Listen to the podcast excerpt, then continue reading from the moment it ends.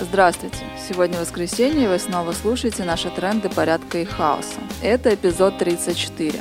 Вот главные сюжеты прошедшей недели. Федерация или империя? Полное название российского государства – Российская Федерация. Но уже многие годы власти шаг за шагом перестраивают Россию под унитарные принципы. В минувшие дни произошло сразу несколько событий в рамках этой тенденции. Крашенинников и Клиша, стоповые парламентарии Госдумы и Совреда, провели через парламент изменения в систему региональной власти. Когда Путин подпишет этот закон, главам регионов запретят называться президентами. Этому публично возмущались власти Татарстана, который в 90-х остался в составе России только под гарантией широкого регионального самоуправления. Также Путин сможет увольнять любого главу региона без объяснения причин. Те же Крашенинников и Клишес внесли в Госдуму второй законопроект теперь о местном самоуправлении. Он предусматривает массовое сокращение количества местных советов. Это дополнительно сократит возможности граждан коммуницировать с властями. Среди прочего, законопроект предусматривает согласование встреч с депутатами по общим правилам митингов. Ранее встречи с депутатами согласовывать не надо было, и с помощью них во многих регионах удавалось проводить публичные собрания граждан по самым разным поводам. На уходящей неделе завершились суды над лидерами ингушского протеста. У Чечни и Ингушетии есть неурегулированные территориальные претензии. В 2018 году тогдашний глава Ингушетии Евкуров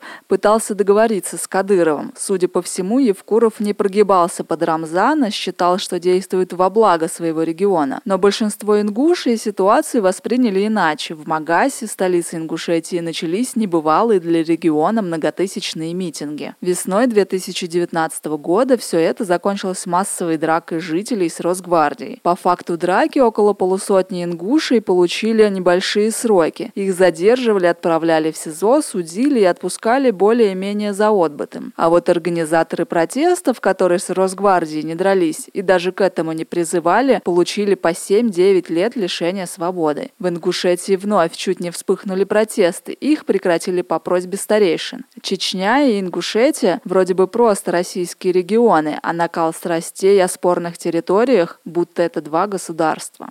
После жестких заявлений от приспешников Кадырова пришлось извиняться режиссеру Александру Сакурову за то, что в беседе с Путиным он просто допустил возможность отделения северокавказских регионов от России. Об этом стало известно из внутренней рассылки СПЧ, которая попала в прессу. Во что отольется стране попытка организации на унитарных принципах подавления самоуправления и низовой коммуникации граждан с властями? Как говорится, чем больше шкаф, тем громче падает. Тема насилия над заключенными продолжает оставаться в центре общественного внимания.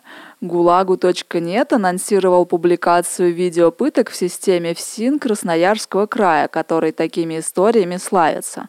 В СМИ широко обсуждают воровской прогон, запрещающий понижать в тюремной иерархии людей, изнасилованных по указке тюремного начальства. Будет ли новое правило исполняться за решеткой и не фейк ли само письмо воров в законе, непонятно. Но в обществе идея явно воспринята положительно.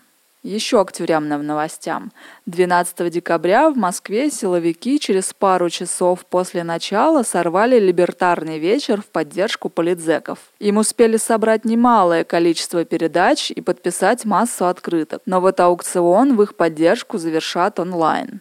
22 декабря в Минске вынесут приговор четверым анархистам по так называемому делу «Партизан». Процесс проходит в закрытом режиме, даже неизвестно, какое наказание запросила прокуратура. Парням грозит порядка 20 лет лишения свободы за серию поджогов инфраструктуры силовиков в ходе протестов 2020 года против Лукашенко. Минувшие выходные ознаменовались рядом протестных выступлений против законопроектов о QR-кодах на транспорте и в общественных местах. Самые массовые акции, собравшие до сотни людей, прошли в Архангельске и Новосибирске. Поздно вечером в воскресенье спикер Госдумы Вячеслав Володин сообщил в своем телеграм-канале о снятии с рассмотрения законопроекта о QR-кодах в поездах и самолетах. Его отправили на доработку. Однако второй законопроект о QR-кодах в общественных местах в четверг был принят в первом чтении. Ранее оба законопроекта были одобрены региональными парламентами. Фактически, принятый в первом чтении законопроект легализует порядок, введенный в ряде регионов. Даже либеральные социологи отмечают, что законопроекты о QR-кодах вызывают не меньшее общественное неприятие, чем монетизация льгот и пенсионная реформа. На при единороссовском большинстве парламент может принять любое угодное власти решение. Однако, помимо акций протеста, в регионах происходит массовый саботаж проверки уже введенных губернаторами QR-кодов. Вероятно, именно по этим причинам власть была вынуждена частично пойти на попятную. Наращивание госконтроля не ограничивается только QR-кодами.